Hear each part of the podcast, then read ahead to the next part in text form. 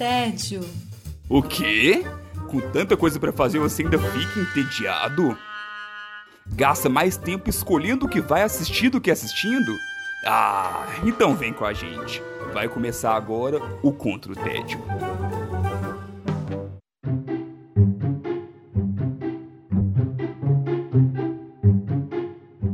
Bem-vindos e bem-vindas ao Contra o Tédio. Meu nome é Felipe Chaves e, junto com os meus companheiros de guerra, tenho a missão de te tirar do tédio. Os combatentes do dia são Sara Dutra. Olá, Sara. Como estás? Olá, Felipe Chaves! Aqui fazendo essa abertura maravilhosa. Quero ver, cadê a galera que fica dublando aí a vinheta? Cadê a galera que fica dublando a abertura do podcast? Pois é, aí, ó. E aí, foram pegos de surpresa? a gente vai bugar a cabeça de quem gosta de dublar o contra o Ted, né? Com essa inversão. pois é, tô aqui nessa missão de host não tem aquela malemolência ali que a Sarah tem, aquela habilidade toda carismática, mas vamos, seguimos tentando. Está aqui com a gente hoje também Maíra Brancalhão. Tudo bom, Maíra? Oi, Chaves, tudo bem? Oi, galera do Contra o TED, boa noite. Muito bom estar de volta. Olá! Olá, Maíra, tudo bem? Boa noite. E Hoje temos convidado especial retornando, já compareceu aqui conosco antes falando de jogos de tabuleiro e hoje vai falar de uma outra produção. Daniel Pessoa, como estás? E tô bem demais, feliz de estar de volta. O meu programa acabou antes de eu poder convidar vocês. Você enganou a gente. Mas, e agora, na segunda vez, eu me convidei para participar, olha só, porque eu acho que eu tenho indicação muito boa para fazer para vocês. Aí, tô aqui de volta, muito feliz de estar participando de novo. A gente que fica feliz, as portas do Contra o Tédio estão sempre abertas. Eu achei maravilhosa essa sua ideia, Dan. E assim, eu espero que a moda pegue. Ah, pois é, ué. Sim, sim. Cuidado, gente que vem de especial de vez em quando fica para sempre, igual eu fiquei, gente. Nova aquisição. Então, assim, daqui a é, pouco é. vamos ficando. Eu adoro participar desses conteúdos, assim, adoro criar conteúdo. Tem, tô parado um pouco por causa de trabalho, mas tá aí o contra o tédio. Se eles estão deixando eu me convidar, eu vou me convidar. chega chegando, Dan, Com chega certeza. chegando. E vai acrescentar bastante, inclusive começaremos justamente com a sua indicação. Daniel Pessoa, como você está combatendo o seu tédio? Ô, Filipão, tô combatendo meu tédio, acompanhando a deliciosa tragédia da família Rose, que perdeu toda a sua fortuna e foi parar na cidadezinha pacata do interior do Canadá de Schitt's Creek. Olha!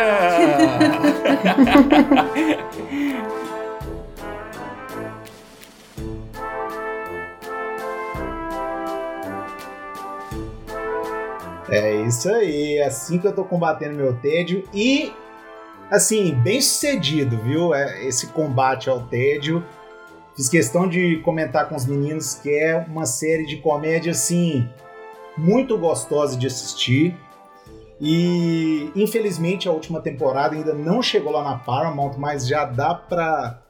Eu tô, eu tô no final, começando na quinta, que é a última que saiu na, na Paramount, que é uma, um adendo da Amazon, né?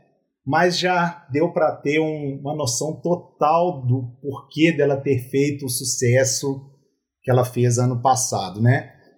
Pois é, para quem não sabe a história de Schitt's Creek, acho que 99% dos brasileiros que estavam presos em casa durante a pandemia ano passado estava acompanhando o M e viu uma sériezinha que não, ninguém tinha ouvido falar, bocanhar sete prêmios consecutivos, né? Inclusive os prêmios que eles ganharam foi o da última temporada, da sexta, inclusive de melhor episódio, foi o do último episódio que eu ainda não assisti, mas assim, é, foi um sucesso total que deixou todo mundo aqui no Brasil assim, caramba, quem é esse povo que tá desbancando Miss Maisel? Quem é esse povo que tá desbancando Insecure, Good Place, que era um grande favorito também, né? Que é o queridinho, uhum, não sei se vocês já assistiram. E que estava na reta final também, né? Pois é. E Schitt's Creek, eu andei pesquisando que depois de, de toda essa abocanhada aí no, no, no M, eu pesquisei que ela não estava fazendo tanto sucesso porque ela estreou num canal pequeno lá nos Estados Unidos E só depois que ela entrou na Netflix de lá, aqui eu acho que nem na Netflix, é na Amazon, ou na Amazon de lá, desculpa se eu estiver passando alguma informação errada, é, que começou a fazer esse sucesso todo. E por isso que ela entrou na visão de todo mundo. Ela já tinha algumas temporadas quando ela começou a fazer sucesso. E depois de assistir, depois de longos tempos, é, depois de muito tempo demorando a querer assistir o Schitt's Creek, eu resolvi assinar a Paramount e, e seguir a indicação da amiga minha da Deinha, que já tinha assistido antes, e falando, pode assistir que é bom demais. E aí, putz, deu uma introdução longa, né? Tudo certo. Seis horas e meia depois. Schitt's Creek, gente, cara, como eu tô, tava conversando aqui com a minha esposa a Flávia, é uma junção de, não sei para quem já assistiu aí, é fã de comédia, tem um pouco de The Office, um pouco de Arrested Development, e um pouco de Parks and Recreation, tudo junto e misturado ali, mas é uma série que é muito gostosa, muito divertida, leve, que trata de temas importantes hoje em dia de, um, de maneira não direta, assim, mas que eu até acho que é como as coisas deveriam ser, entendeu? No caso de homossexualidade. É, mas vamos lá, é conta a história uma família, que é a família Rose, que é composta pelo Johnny, que é o pai do Jim de American Pie. Sim. Inconfundível, sobrancelha grossa. É, ué. E ele é casado com a mãe do Kevin de Esqueceram de Mim, olha lá. Gente, Dan, você tá denunciando muito a idade, realmente, assim. Quando você falou hoje nos bastidores que você tava velho, não era pra tanto, né, amigo? Eu sou velho, eu sou velho. E aí, e, e é, os filhos dele, que é o David, que é o filho é, na vida real do, do Eugene Levi, que é o Johnny na série, e da Alexis, que eu acho que na televisão eles não eram muito conhecidos antes de Schitt's Creek, mas todos os quatro foram premiados nesse ano que a gente falou com suas atuações e para mim merecidamente. E aí é isso, eles eram uma família de milionários que perderam tudo e por conta de uma aposta que o pai, o Johnny, fez com o David, de comprar uma cidadezinha no interior dos Estados Unidos, a única coisa que sobrou na fortuna deles foi essa cidadezinha. Então ah, eles que ficam quebrados na solda, né? Quando a gente fala quando quebra na solda, não tem jeito de soldar mais. e vão parar e eles vão morar num motel de beira de estrada. E aí que começa essa essa comédia muito divertida que você vê em cada temporada os arcos. Eu não sei se eu vou conseguir falar sem dar spoiler, porque comédia é difícil, né? Por exemplo, você Sim. lembrar de coisas boas assim que tem, mas no caso deles é, é muito interessante que você vê na primeira temporada eles tentando sobreviver ao motel porque eles eram bilionários, entendeu? Então, eles de repente estão adoro a ideia é... de gente rica passando perrengue. Exato. Eu sou rica! E é isso. A primeira temporada eles estão sobrevivendo ao motel ali e sobrevivendo a eles mesmos. Porque uhum. essa é a maior crítica da série para mim. É eles tinham tanto dinheiro que acaba, acaba que eles deixam de dar importância porque é importante na vida, família, amigos e tudo mais então, eles eh, mostram ao longo da série que eles não tinham contato nenhum. Tem vários absurdos, por exemplo, os pais não sabem o nome do meio dos filhos. Uau! Que isso? é. Eles não sabem várias coisas. Por exemplo, a menina, ela não vai na formatura dela, ela não forma, os pais vão e não ficam na formatura e tem na carteira deles a foto de outra menina que formou. Eles acham. Olha! que isso?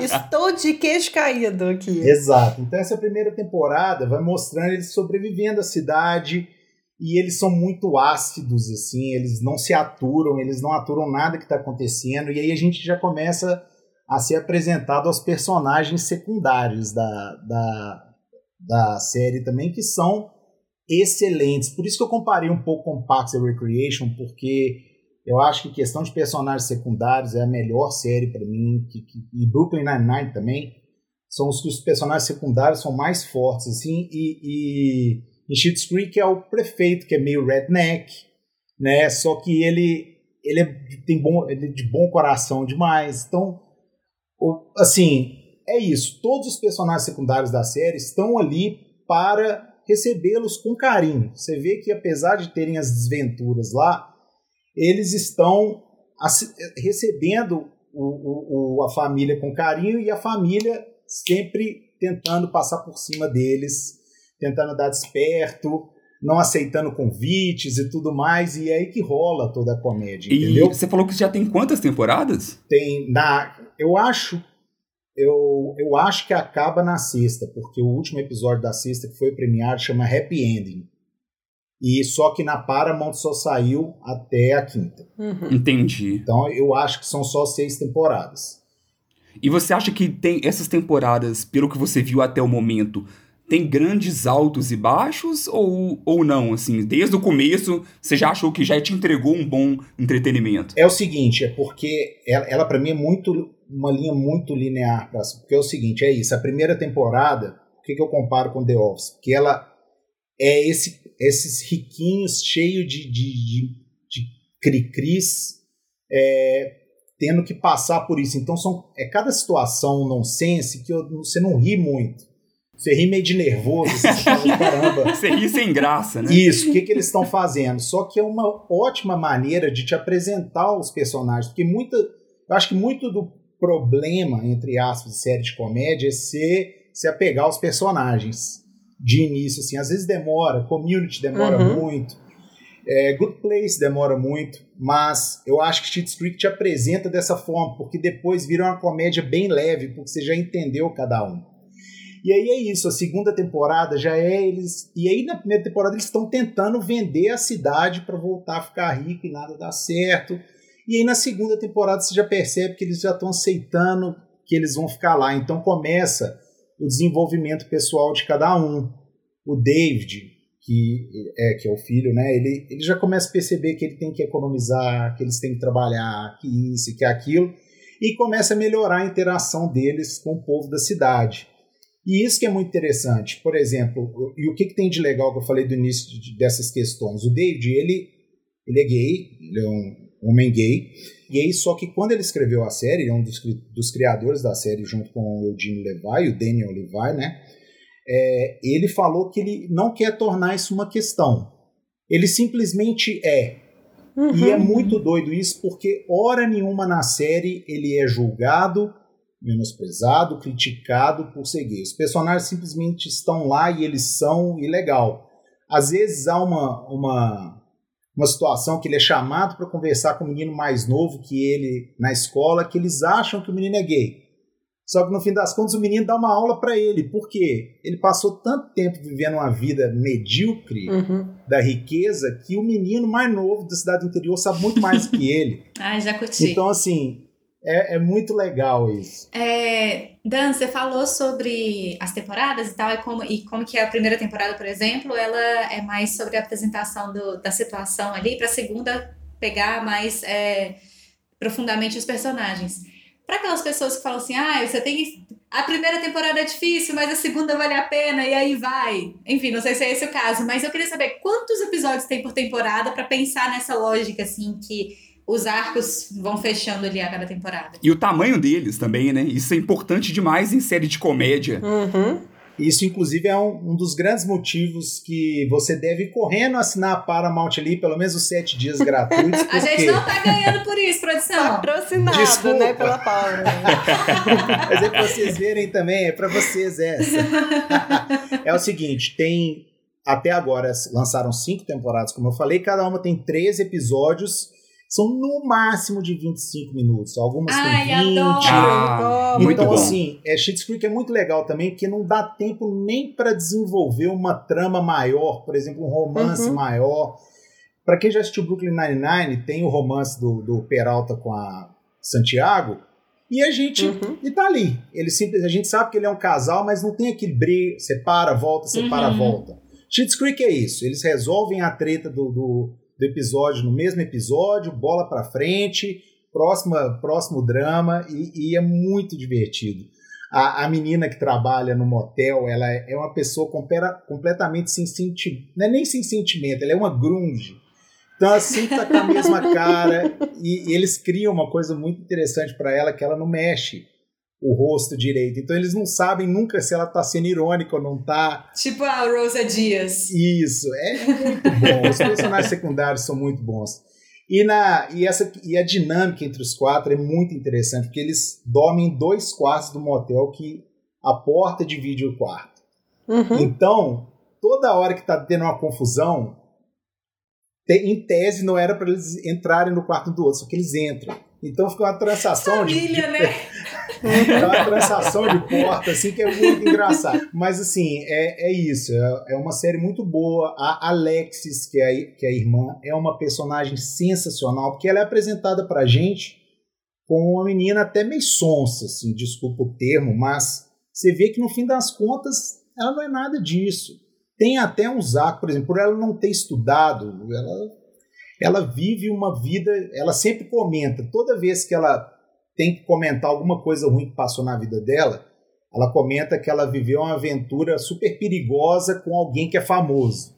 Então ela vai citando o nome de famoso, é muito engraçado. E aquela vez que eu sofri um acidente com o Zac Efron de iate.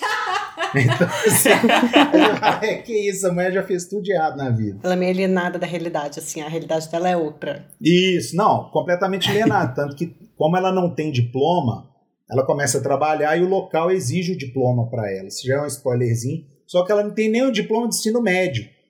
Só que ela vai para a escola onde as pessoas são muito mais novas que ela, adolescentes mesmo, e aí rola aquela brincadeira do bilhetinho Uhum. e ela fica super incomodada, assim, entendeu? Tipo assim, não era para ela se importar com isso, mas ela se importa de estarem falando mal para ela.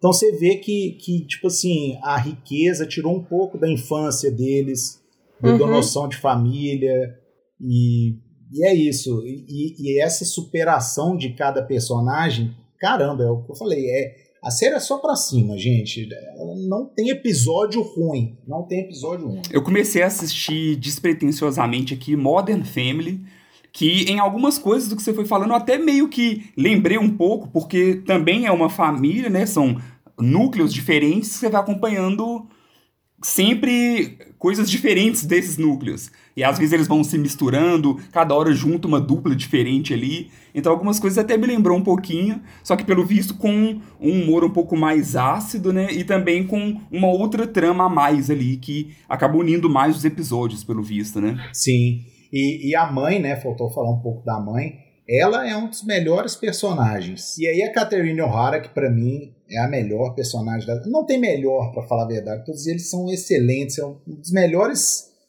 conjuntos de personagens que eu já vi em série de comédia. E ela é demais. Ela criou. Ela primeiro só aceitou participar da série se ela pudesse criar o personagem do jeito dela. Oh, que legal. E Muito aí, massa. Poxa. É, ela, ela inventou uma persona que ela coleciona perucas. Então todo Uau, dia ela tá com uma peruca. diferentes. Isso, ela tá com uma peruca diferente. E ao mesmo tempo a peruca faz referência a algum personagem do cinema. Então a série inteira você tá. Hoje ela tá de Ai, que Madonna. Hoje ela é Ah, que legal. legal. Só que ela é a personagem que até hoje ela já vive bem na cidade. Só que até hoje você percebe que ela tem um. Ai, que vida é essa que eu tô vivendo? Mas assim, ela ainda faz coisas boas e tal. É, é muito bom. Não, muito legal. Já pegarei essa degustação, então, quanto antes também. E conta pra gente, Daniel, onde que. Lembra pra gente qual que é o nome da série e aonde a gente encontra ela. É, a série chama Schitt's Creek. Você vai encontrar dentro da Amazon Prime. Você tem que ser assinante da Amazon Prime, creio eu. E lá tem os canais secundários lá, né? Eu não sei como é que fala o nome, subsidiários, que é o canal da Paramount. Aí lá dentro tem várias séries também, mas você tem que assinar a parte. Acredito eu que custa 19,90 reais. Muito bom! Então, seguiremos agora pra minha dica. Eu estou combatendo meu tédio assistindo filmes de suspense espanhóis. Tá fazendo a volta ao mundo do suspense aí, né, Chaves? Pois é. Cansei de americano. Tá certo. Tá certa indignação.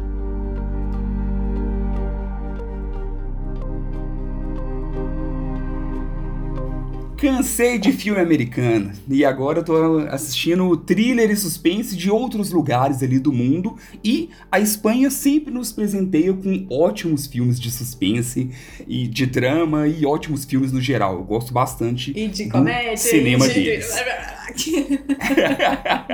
Exatamente. E o filme da vez é o filme No Matarás, que a tradução é Não Matarás, né, em, em português. Só que é até interessante porque ele também está no Prime e o Prime a gente sabe assim, já fizemos aqui muita propaganda agora na parte do Dan, então deixa eu aproveitar e falar um pouco mal. Que a gente já falou algumas vezes mal da plataforma e a plataforma em si ela é meio ruim. Então, é, tem hora que, eu, se não me falha a memória, eu procurei não matarás e não achei, e joguei no matarás e achei. Então tem, tem alguns títulos que você só acha o nome original, e aí na hora que você acha o original, tá escrito também a versão em português. Então é meio louco, mas no matarás, procura esse. Do que, que se trata o filme? É, a gente acompanha a história do Dani. O Dani é um cara comum, trabalha numa agência de, de, de turismo, mas ali o principal foco dele é cuidar do seu pai que já tá bem velhinho e doente. Dá pra ver que ele, ele grande parte da vida ele dedica justamente a cuidar do pai. Acompanhamos ali um dia na vida dele e o pai dele falece. Depois disso, você vê que ele fica um pouco sem rumo, né? Tipo, tá, mas a vida dele era isso e agora? Né? O que, que ele vai fazer da vida?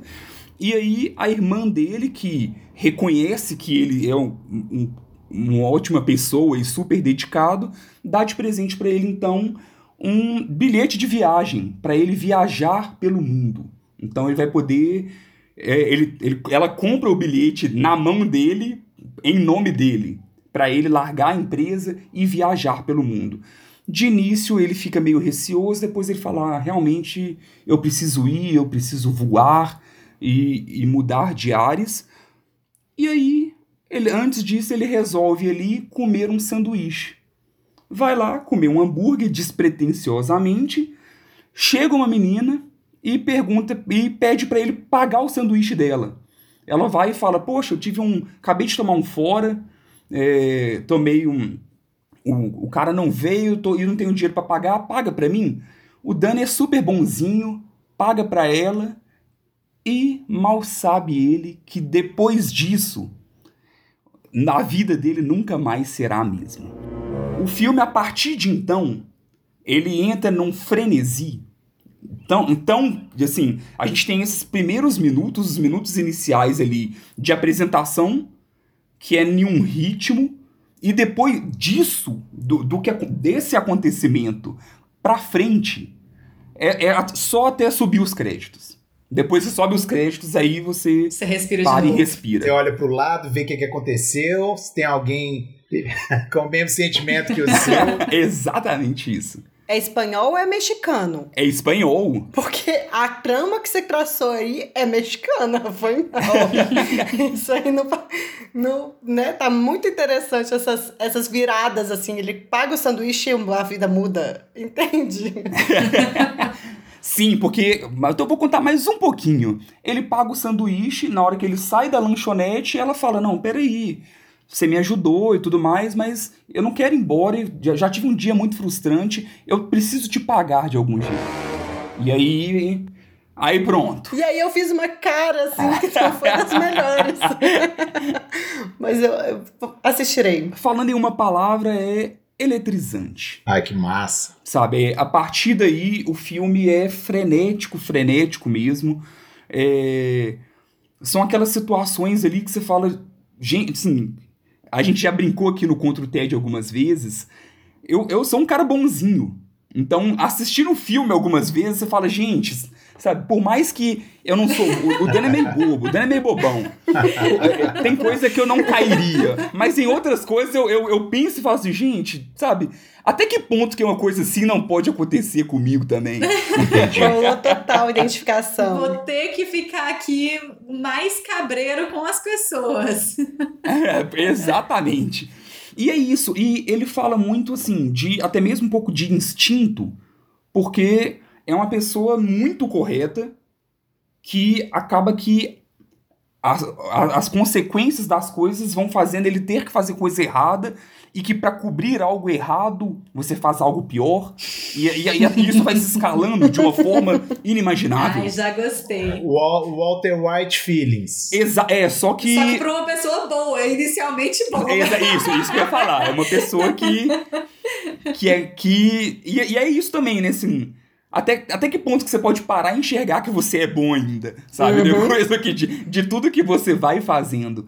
É, o Dani ele é interpretado pelo Mario Casas, que é um baita de um ator. Quem conhece um pouco mais do cinema espanhol muitas vezes conhece ele. Ele é o protagonista de Um Contratempo, hum. que é um baita filme e é o primeiro post do Contra o Tédio. Se você não viu, vai lá começar essa maratona contra o tédio. Lá o primeiro post, lá no comecinho no feed, era, foi sobre um contratempo. E ele também faz. Ele é o protagonista de Remédio Amargo, que também tá na Netflix. Esse é mediano. Não vale a pena assistir, mas não não compara a esses outros dois. E assim, o que mostra muito a própria versatilidade do ator é que eu falei, eu citei aqui três filmes: No Matarás, uhum. Remédio Amargo e Um Contratempo são extremamente. personagens totalmente diferentes, até fisicamente. Que legal. Olha. Um contratempo é galã, um cara misterioso, galã de terno. No contratempo ele é muito padrãozão, assim, né? Então dá para entender que é um ator padrãozão. Só que não, então. Bonitão e tudo mais. Já no Remédio Amargo, ele usa cadeira de rodas, é um cara que você vê ali que, tipo, que, esquen... que esconde algumas coisas e que não é confiável. E aqui é um menino Sabe? É, é um cara que você olha e fala, gente, que dó. Ai, já tô curiosa. Sabe? que dó desse cara. O que, que esse cara foi arrumar para a vida dele? Que, que, que pequenas escolhas erradas que você pode tomar na vida e, e estragar tudo. Ai, que medo que eu tenho disso. Fiquei curiosa também. Esse filme dá um pouco de agonia, cara. Nossa. o Dan tá sofrendo. Não sofra, não sofra. A gente tem que ir lá assistir para deixar essa curiosidade passar. Nós vamos. Chaves, qual que é o tempo? O tempo é outro ponto positivo. Uma hora e meia. Uma hora e trinta e seis. Uh, ótimo. Ah, é o seu selo, uma hora e noventa minutos, né? É o selo Chaves de duração, 90 minutos. Que, e, é, e é isso, assim é 90 minutos que parece ser um episódio de uma série que você assistiu, porque depois que isso aí que eu falei passa, acaba tão rápido, sabe? As coisas acontecem de forma tão, tão frenética que dá no que você assusta, já acabou. Eu tenho achado muito interessante esse movimento que a Netflix tem feito já tem uns anos de colocar o, o cinema internacional para além do hollywoodiano para a gente ficar acessível, né? Então, assim, eu tenho um paciente que já me indicou filmes italianos que estão no Netflix, então os espanhóis, depois de La Casa de Papel, eu acho que teve um boom imenso. Se me corrija se eu estiver errada, se antes disso já não tinha tanto, mas eu comecei a notar depois da série. E aí é muito gostoso de ver essas as outras culturas e como muitas vezes o cinema espanhol é tão, você falando de um ator super versátil, ele é tão elaborado né? É, e a gente às vezes ficava só se entretendo com Hollywood. E Hollywood é só um pedaço do negócio, né? No máximo, ir até Almodóvar, né? Ir até Almodóvar. É maravilhoso. Máximo. Claro que Almodóvar é maravilhoso. Não tô de forma alguma menosprezando, mas assim, é, é, o que é cinema espanhol? Almodóvar. E não, né? Tem Sim. muita coisa. Sim. É, e tem essa questão, né? Então, por exemplo, na o Mário Cassas também, então tem um Remédio Amargo que saiu lá na Netflix, o Contratempo tá lá também, né? Já é um filme de antes, mas que tá lá no, no catálogo. Tem uma série que chama O Inocente, que é ele o protagonista também, e é com o mesmo diretor que é o Oriol Paulo, lá do, do Um Contratempo. Não assisti ainda, mas só por, por essa duplinha aí já me deu vontade de assistir. Aí agora o Prime já pega o, o, Não, o Não Matarás, que lançou em 2020, mas foi disponibilizado recente pra até é isso tem tem Mario Cassas nas duas plataformas ali disputando muito bom é tem uma coisa no, cine, no, no suspense, no thriller é, espanhol que me incomoda um pouco. E envolve esses, esses três filmes, eu sinto um pouco disso nos três. Que chega uma hora que é necessária aquela suspensão de descrença. O que é a suspensão de descrença? É quando você olha e para e fala, aí já é demais, né? Sabe, isso daí não aconteceria no mundo real. Eu não sou um cara muito chato com isso, então eu costumo embarcar demais na jornada ali. O, esse filme em específico, eu achei muito ok, grande parte, bem na reta final, aí sim, no, no finalzinho ali teve um tipo, um, mas poxa, não precisava muito disso, sabe? Dava. Isso aí já ficou meio, meio irrealista. O Remédio Amargo, que é esse outro que eu citei, para mim é um outro filme que peca muito com essa questão. Aqui não, Não Matarás é, no, é na retinha final, e eu tenho certeza que qualquer um de vocês que estiver ouvindo e que for assistir, vai, vai ouvir, vai assistir e vai falar: hum, é isso aí que o Chaves estava falando. Ah, eu cresci assistindo Indiana Jones 007, Duro de Matar. É, botei todos os filmes de ação que a gente suspendeu a descrença há muitos anos atrás, gente.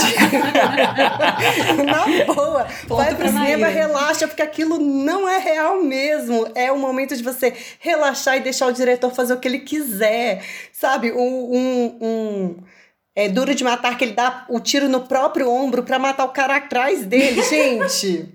Maravilhoso. Continue sem a, sem a crença de que é real, porque vocês estão indo muito bem. Maíra, obrigada por me lembrar, porque é. eu nunca assisti nenhum Duro de Matar. Ah, que isso, Pipe ou motherfucker, alguma coisa assim que ele fala, é sensacional. eu tava com a mão levantada aqui para falar que suspensão de descrenças me incomoda, agora eu resolvi ficar calado. A Maíra já. eu preciso fazer o adendo de que eu sou uma defensora dos filmes de ação que tem todo o suspensão de descrença. Gente, se vocês pegam é, o, é, Mercenários, Red, todos esses, nossa, é diversão garantida, pipoca no colo e vamos assistir e rir e achar super emocionante. É, eu não sei se esse filme, o, o Felipe pode confirmar pra gente, tem. É porque quando eu vou assistir um Mercenários e esses outros filmes que você citou, eu já entendo que eu tenho que ligar essa suspensão de descrença lá no alto e para mim Exato. tudo bem. Uhum. Sim. Eu, eu sou muito como o Felipe. A suspensão de descrença às vezes ela me incomoda como quando eu percebo que uma solução mais simples se encaixaria melhor no roteiro como um todo. Então você fica, igual ele falou, ah, será? Não será? Eu vou assistir para comentar com ele e ver se é a mesma coisa que ele sentiu. É, porque tem que, tem que ser coerente com o resto do filme, né? Eu acho que esse claro, é o ponto. acho justo. É, o que gera o incômodo é quando te, te assusta, porque quando você tá, poxa, tá tudo muito realista e plausível. Aí de uma hora para outra, pô, mas peraí, aí não, né? Aí é. Não precisava não precisava disso. Então é diferente, vamos supor, vou falar um, um filme aqui que é o Rua Cloverfield. Quem não, 10, filmaço, quem não assistiu, bobear um dia eu falo sobre ele aqui. Ele tem um final que assim, que você tá assistindo um filme, o final é outro filme, praticamente. E, é, e aí, para mim, ok. Sabe? A proposta do filme tá no roteiro. Uhum. Só que esse, para mim, não tá no roteiro. É, é uma. É, é meio quase que uma falha de roteiro. É praticamente Entendi. o cara conseguir entrar num lugar como se fosse invisível. Aí, isso daí que não faz sentido. Uhum. Entendi. Entendeu? Ok, acho justo. Eu concordo com o Dan que precisa ter um mínimo de coerência de que tudo é uma é suspensão de descrença ou não, né? Exatamente. Então, só relembrando, No Matarás está disponível no Prime Video. Vale a pena assistir, 96 minutos, sendo que desses aí, 15 minutos você vai assistir tranquilo, o restante na ponta do sofá. Curiosa, curiosa. Muito bom. E bem. Bom, então vamos para a próxima indicação. Sara Dutra, como você está combatendo seu tédio? Eu estou combatendo o meu tédio ah, vendo as confusões de uma família francesa com relação a cannabis. Ah, que maravilha! Opa! As famílias apareceram aqui hoje. É saudade que chama, é saudade. É. Hoje eu tô vindo aqui quase que concorrer com uma série que eu achei meio desleal, esse, essa programação do Contra o TED de hoje. Eu devia ter trazido essa, essa indicação num outro dia, porque concorrer agora com a indicação do Dan tá ficando meio triste pro meu lado. Ah, se for boa, se a sua série for boa igual Dispursão foi para mim, eu não sei se vocês assistiram, mas já vai entrar na fila. eu não assisti discussão, mas eu já fiquei sabendo que essa é mais legal. Ah, que bom, então. oh. Logo no nosso primeiro episódio do, do podcast Contra o TED, Felipe Chaves trouxe A Morte Te Dá Parabéns e comentou sobre o prazer de ver produções que não são megalomaníacas, não são cheias de coisas, mas que são divertidas de assistir, que te entretêm. Isso se chama também Flagrantes de Família. que é uma série francesa da Netflix de 2019. É, eu descobri essa série uma vez que eu tava conversando, desabafando sobre pandemias e solidões e, e, afins com uma amiga que mora em Florianópolis. Ela falou: ai, assiste uma série aí que. E eu só, eu, né, a tendência de assistir coisas pesadas e tristes e fim do mundo e vou me acabar me jogando no penhasco. E aí ela falou: Sarinha, vai assistir uma coisa divertida, chama Flagrantes de Família. É uma família que tá plantando maconha. E aí eu falei: acho justo. Assim, uma coisa que não tem grandes pretensões e esse é o ponto dessa série, porque ela não é uma série que você fala, nossa, que série maravilhosa, que série engraçadíssima, que, série, que personagens incríveis, que cenário. Não, gente, não, calma, sabe? Você vai assistir ali, só você dar uma risada, ver um negócio besta, que se você perder uma cena ou outra, vai dar tudo certo do mesmo jeito. Que de vez em quando a gente precisa exigir essas coisas, como a gente fala aqui no podcast de vez em quando. Sim. É, Flagrantes de Família tem duas temporadas já. Cada temporada tem o quê? Seis episódios. Pô, que ótimo. Nossa! Maravilha. Três, uma semana você assiste uma temporada, outra semana você assiste a outra e aí você está se divertindo. A terceira temporada já está confirmada também. E cada episódio tem entre 30 e 40 minutos não passa de 40 mesmo, assim. Normalmente é mais, mais perto de 30. Essa série, é, ela me, primeiro me chamou atenção porque é uma comédia francesa, que é uma coisa que eu ando descobrindo que se tem um lugar que eu gosto das comédias, é a França. Eu acho que eles têm uma, uma capacidade de fazer comédias é, que são leves, mas que não são idiotas. É, e que, ao mesmo tempo, elas não te propõem uma grande reflexão, ou às vezes sim, por exemplo, os sementes podres que eu até trouxe num post e tudo mais. Mas nesse caso, ela é muito mais simples. É, ela vai muito direto ao ponto. A gente está acompanhando ali a família Azam, que é uma família judaica que mora na França. Essa família é feita de um filho que é um startupeiro fracassado. Nenhum dos projetos dele, startup, funciona. Ele fica tentando criar um aplicativo revolucionário e nada funciona. O açougue, que é da família, é, tá falido e o pai não contou para ninguém que o açougue estava falido. A, a, esposa que cuidava do, do açougue é, morreu e por isso que o açougue desandou.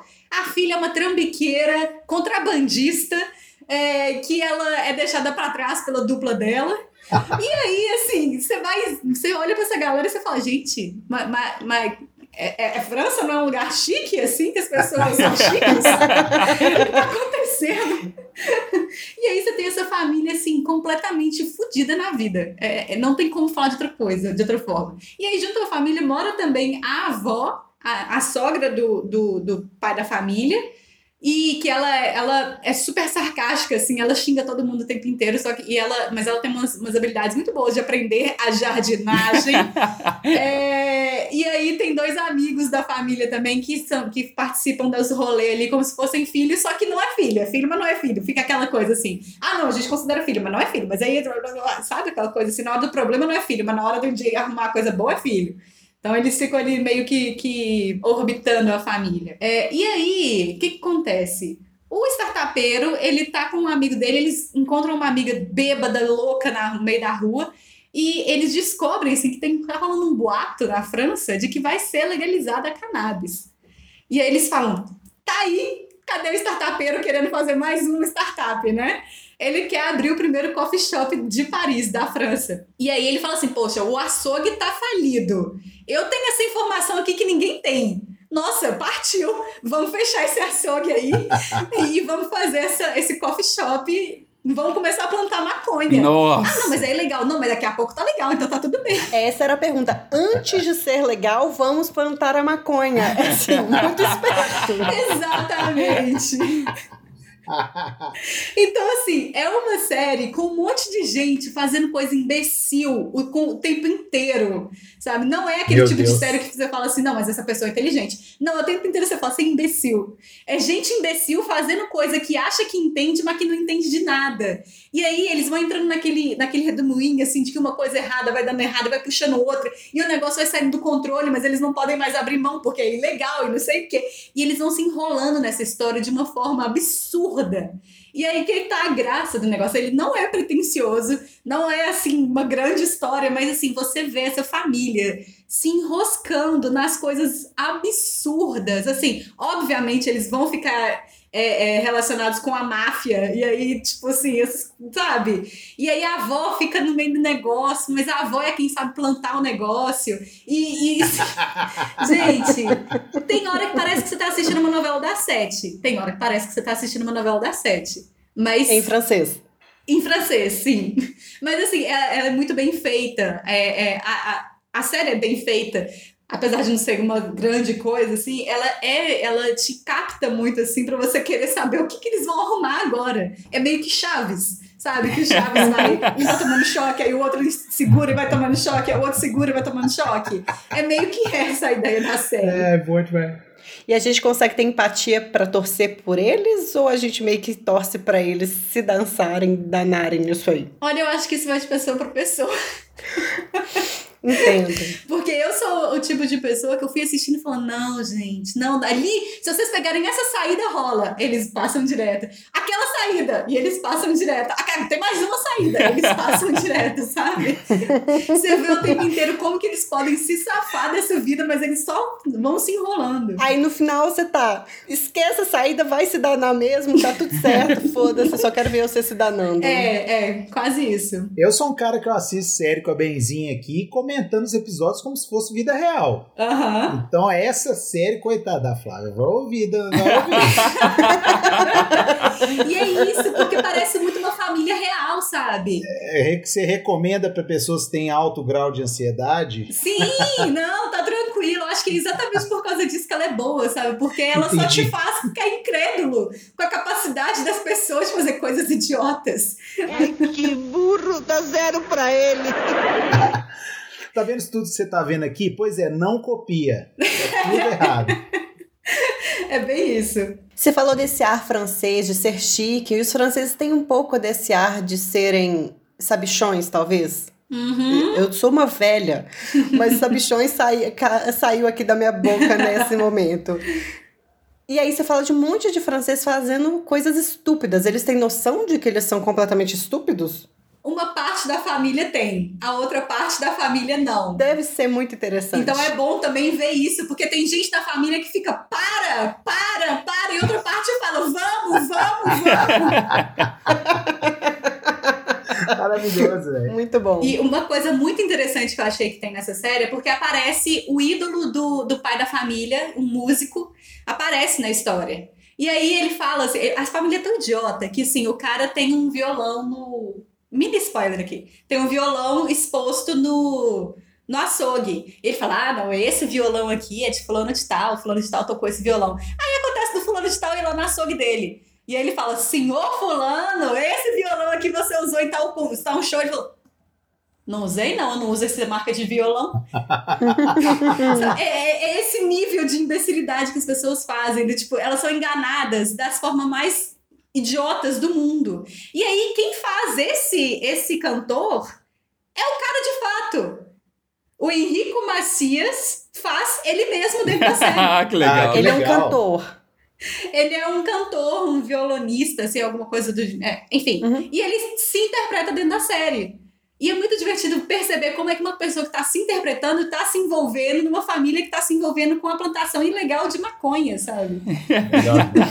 Sim, muito Eu massa. comentei de Dispursar antes de você começar a falar. A, a série é toda assim, porque ela é sobre uma agência de, de empresários, de artistas. Então, todo episódio aparece um artista francês real Ah, boa. e eles se interpretam. Ah, que legal. Então você vê Curti. todo mundo. É muito divertido isso. Quando você me falou, eu- essas coisas são muito legais. Você vê os- as pessoas reais se interpretando. É muito bom. Mas enfim, ver pessoas tendo atitudes idiotas e, e, e a consequência disso chegando e ela continua no mesmo caminho. Gente, é, uma, é um prazer, assim, talvez sádico, muito bom. Vou ver. Acho que eu ficaria ansiosa, mas vou tentar assistir também. Mas é curtinha, é curtinha. Então a ansiedade passa rápido, porque não dá tempo, nem tempo de você criar ansiedade, sabe? O negócio te atropela Sim. tanto com coisa idiota que, que não dá tempo de ter Não, a Silvia ansiedade. assiste em um dia. Essa quantidade de episódio aí. Com certeza, É, isso aí não é nada. Com certeza. Relembra pra gente então qual é o nome e aonde está a série. Flagrantes de Família ou Family Business, que é o nome dela em inglês. O nome dela original, bizarramente, o nome dela original é em inglês. É, tá na Netflix. Hum, aí, ó, pelo menos um, né? Tava, tava prime demais. a gente vai equilibrando. Tem episódio que puxa sardinha pra um, outras vezes pra outro. Exatamente. Até todo mundo patrocinar. E isso, qualquer um de vocês que quiser pode patrocinar a gente. Bom, então vamos finalizar as indicações. Maíra Brancalhão, como você está combatendo o seu tédio? Eu estou combatendo meu tédio, cavando a terra, encontrando o passado e muitos sentimentos bonitos Olha, ao mesmo tempo. eu Olha, joguei esse jogo, um jogo assim, de videogame.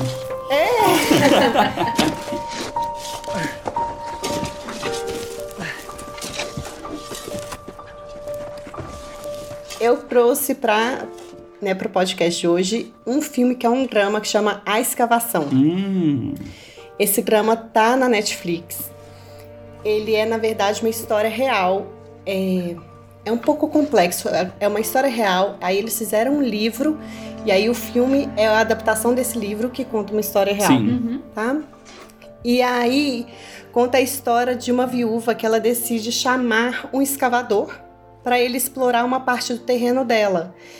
Porque ela tinha um feeling, uma impressão e existia um bando de suspeitas na cidade, assim, fofoca, de que naquela parte do terreno dela tinha alguma história soterrada. Ela não sabia do que era. Eles esperavam que era algo muito antigo. E acaba que ela chama esse escavador, vou falar dele daqui a pouquinho, e ele faz um dos achados arqueológicos, ou achado arqueológico mais importante do século XX. E ele acha é, algo que vocês têm que ver o filme para, para saber, que é anglo-saxão, que é anterior aos vikings, Olha só. Hum. olha. E isso se passa onde?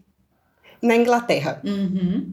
Muito bom você perguntar, porque aí é uma história que se passa na Inglaterra, na, na beirinha, assim, pertinho da entrada da Inglaterra na Segunda Guerra Mundial. A história acontece em 1938 e a Segunda Guerra Mundial tem um, um impacto muito grande nessa história, porque todas as escavações iam ser é, paralisadas por causa da guerra. Eles estão no meio de um campo aberto, escavando um negócio enorme. E, eles, e aí entra a Inglaterra na guerra, eles precisam cobrir. E esse achado foi preservado. E hoje faz parte do Museu Britânico. É um, a amostra, o que eles acharam lá, faz parte de uma amostra permanente do Museu Britânico, que fica em Londres. Que bonito. Que legal. E aí, quando ela chama esse escavador, o escavador ele era um cara que ele não, não era, não tinha formação em arqueologia, mas ele é autodidata. E ele é interpretado pelo maravilhoso, querido e sensacional Ralph Fiennes. Ah, Olha, tava sumido, inclusive. Amo ele. Tá sumido. É interessante ele estar sumido porque ele aparece nesse filme e eu olhei pra carinha dele, desculpa gente, mas eu olho e falo, nossa, ele envelheceu. E a sensação é que ele envelheceu. Mas está um senhor de muita. Ah, muito bonito de ver, assim, muito bom de ver a interpretação dele. A interpretação dele continua aquela sensacional, me faz lembrar um pouco de Jardineiro Fiel e me faz lembrar um pouco de O Leitor. Então são filmes de drama que ele tá e que é um tipo, é um drama bonito, é um drama com imagens bonitas, é, é um filme que dá para assistir assim, encantado com o que você vê na tela. uhum. Né? Pelo menos eu, que gosto de dramas, fico encantada. Maíra é a pessoa que gosta de dramas e ação. Jamais vou entender essa pessoa. E o pior é que essa definição foi perfeita. Eu sou a pessoa do drama e da ação, e é isso aí. Muito pouco da comédia, na- nada do terror. Dramas e ação me agradam. É bom que vai completando aqui, né? A equipe vai, É, com certeza. vai um completando o outro. Sim. Maíra, quando saiu esse filme me interessou bastante. Eu gosto, de- apesar de eu falar muito de terror, de suspense, mas drama, querendo ou não, ainda é meu gênero de filme favorito. Só que eu vi o trailer e aí depois eu rodei, eu olhei por alto algumas críticas. E pelo trailer eu tinha ficado com a impressão, e depois eu vi algumas pessoas falando também, que ele é bastante lento. Você ficou com essa percepção ou, ou acha que talvez é meio infundada essa Eu crítica? entro no ritmo do drama. Eu não acho, não. Ele é um filme de dura- duração de 1 hora e 52 minutos, que é um, um filme comum nosso, Sim. né? Assim, duas horas é o que a gente marca filmes normalmente. Uhum. Ele foi lançado nesse ano atual, de 2021. Sim, mas é, é a Ele duração, por exemplo. Você sentiu essas duas ou você sentiu que foi quatro? Não, eu senti que isso foram duas horas. Eu não, não, não tive a sensação de estar mais, não. Mesmo porque a, a viúva, ela chama Edith Pratt, e aí a Edith, ela tem todo um, um drama em volta dela.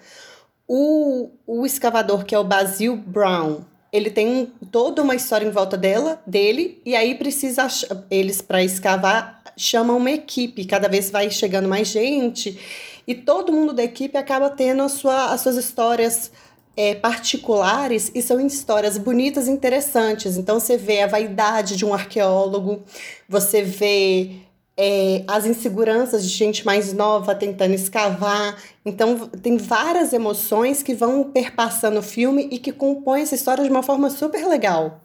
Então, eu não acho que é um. Só que é um drama. O drama tende a ser mais lento do que uns- um filme de ação, Sim, né? Do que um filme que tudo vai, vai acontecendo muito rápido na nossa frente.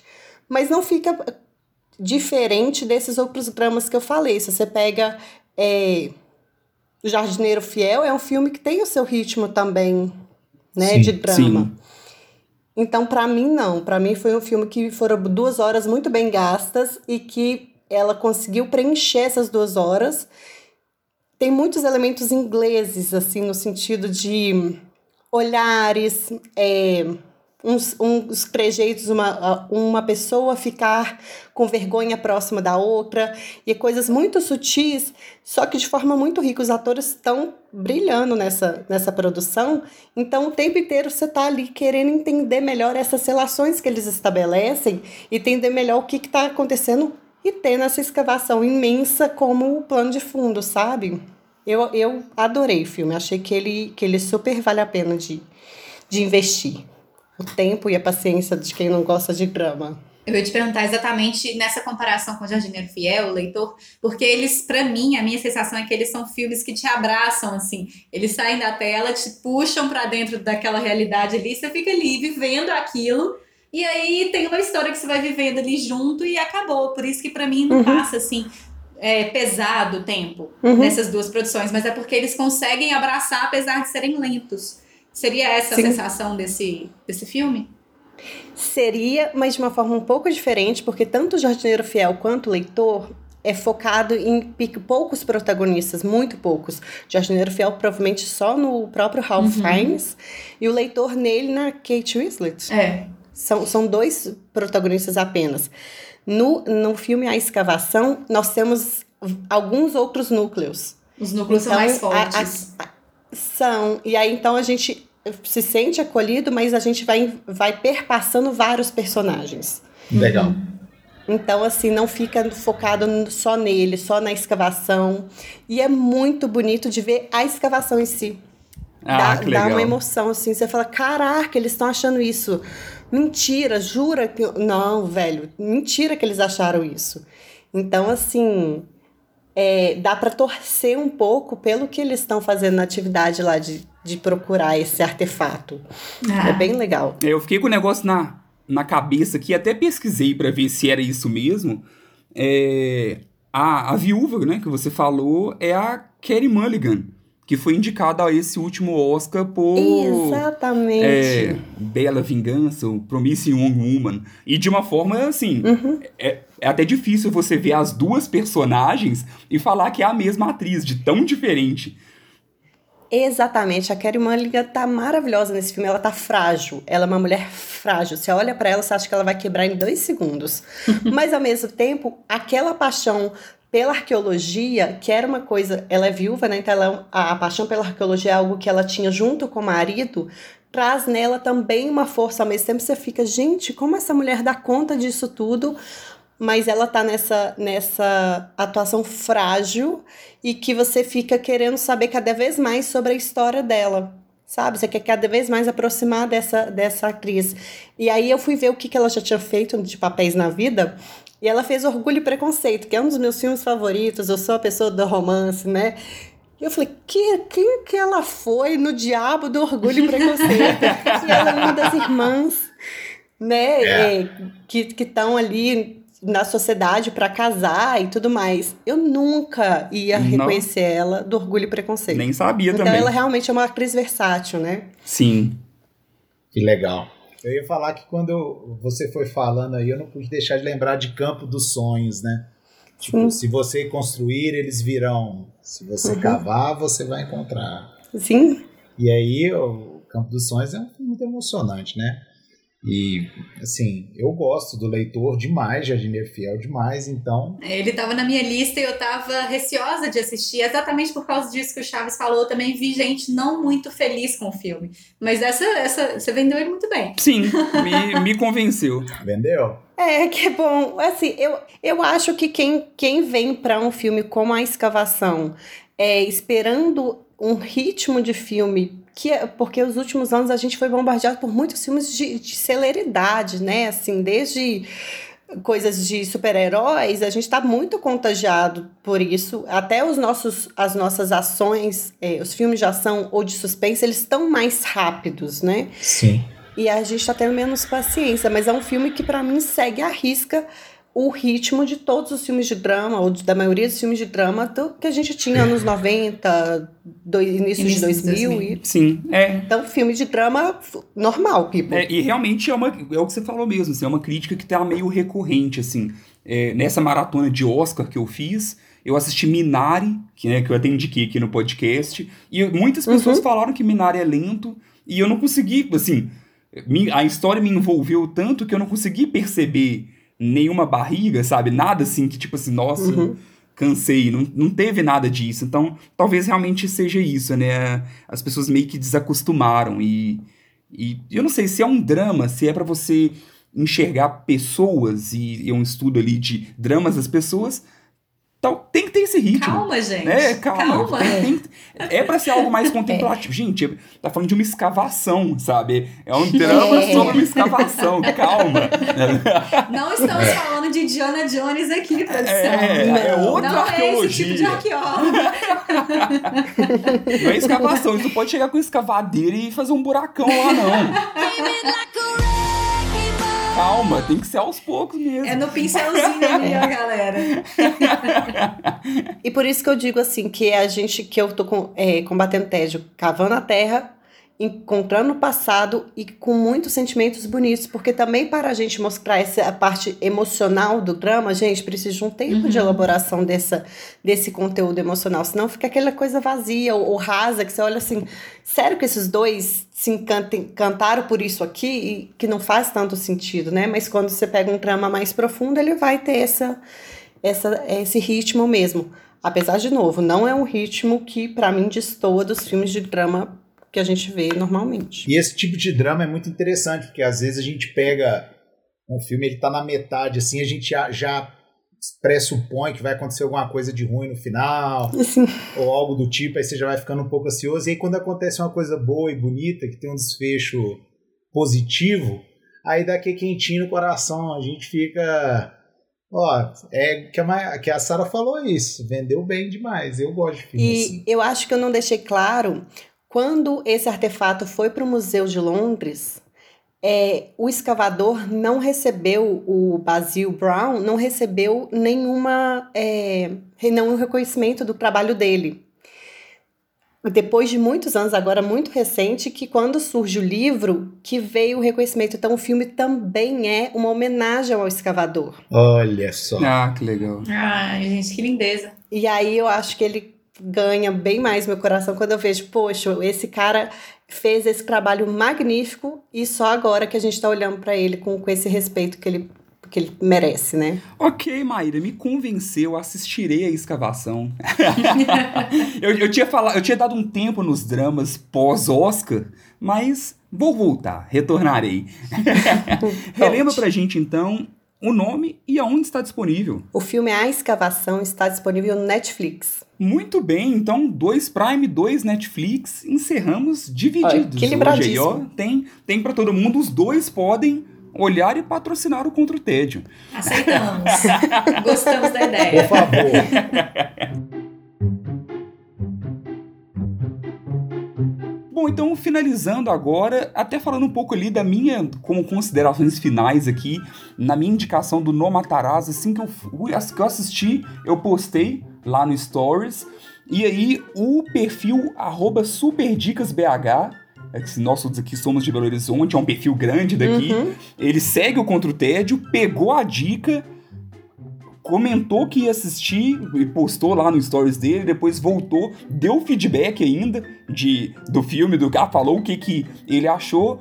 Depois disso vieram novas pessoas que eram lá do Super Dicas, vieram também conhecer o Super o, o Contra o Tédio. Então, um Sejam é, bem-vindos. mandar um abraço pro Luiz. Obrigado, Luiz, por estar sempre acompanhando e prestigiando o Contra o Tédio. E fica o convite também. Vem aqui, vem combater o tédio conosco. Eu já conversei com ele há um tempo atrás. Já tá aí aquele. Vamos marcar? Então, O mal do brasileiro. É mineiro. a gente vai Vai, Dan. Ô, Dan, como é que faz mesmo? Faz igual eu, Luiz. Se convida. escolhe o tema e já joga na mesa. Tum. já escolhe o tema, já joga na mesa e pronto. Mas é isso, um grande abraço, obrigado por prestigiar a gente sempre. Valeu demais. E, finalizando, obrigado, Daniel Pessoa, muito obrigado por estar aqui conosco novamente. Trouxe uma série que, assim, a gente, é, a gente sempre brinca aqui que não somos as pessoas da comédia, então é uma série que a gente precisava falar aqui e que bem provavelmente seria esquecida. Então, agradeço demais, que bom que você tá aqui contribuindo, já que contribuiria de qualquer forma estando aqui, ainda mais trazendo Schitt's ah, que Creek. isso. São seus olhos. Eu tô aqui de braço levantado, super feliz, agradecendo aí de novo a participação. Eu acabo que eu fico um pouco nervoso, eu nem sei se eu consegui expressar é, tanto que Schitt's Creek é grande dentro da comédia. Dan, fica esperando agora o convite da Silvia pro especial comédia com convidados. Silvia apresentando mais convidados. Verdade. Com certeza você vai estar na lista, hein? Ah, Um membro aí, Eu ó. vi todas as comédias, todas. E eu acho que a comédia, para períodos como os que estamos vivendo, né? Sim. Ela é muito importante. Inclusive, já vou ver a da Sara. Entrar. Yay! Olha só, então quer dizer que esse episódio vai acabar existindo mesmo, hein? Ele vai deixar de ser um meme, uma zoeira, e vai acabar existindo Nossa, mesmo. A gente brincava antes porque não ia ter ninguém pra poder participar, agora tá Já criando tá um time chegando, aí. tá chegando. Se depender do Dan, ele marca a data e acabou. Vai ter que assistir pra ele. Tamo aí. Comédia é comigo mesmo. Maíra Brancalhão, muito obrigado. Obrigada a você, Felipe Chaves, você, Sara Dupra e Daniel Pessoa. Adorei estar aqui com vocês. Tchau, Sarinha, obrigado por ceder ali o seu pulso. Ui, nossa. Foi, é. Me senti Não- muito importante agora. É, lógico, vai, que isso, né? Não é todo dia que a A gente pode ser o, todo. o comandante aqui do, do navio, não, é? Não, tem que ter vários comandantes aqui. Muito obrigada, pessoas. Muito bom estar com vocês mais dessa gravação, que faz toda a diferença nesses momentos de pandemia, inclusive, por falar nisso, né? Por falar em comédias na pandemia. Gravação de podcast na pandemia, tamo aí. Sim. E vamos ficando por aqui. Até mais, gente. Um abraço. Tchau! Beijo! Tchau, tchau.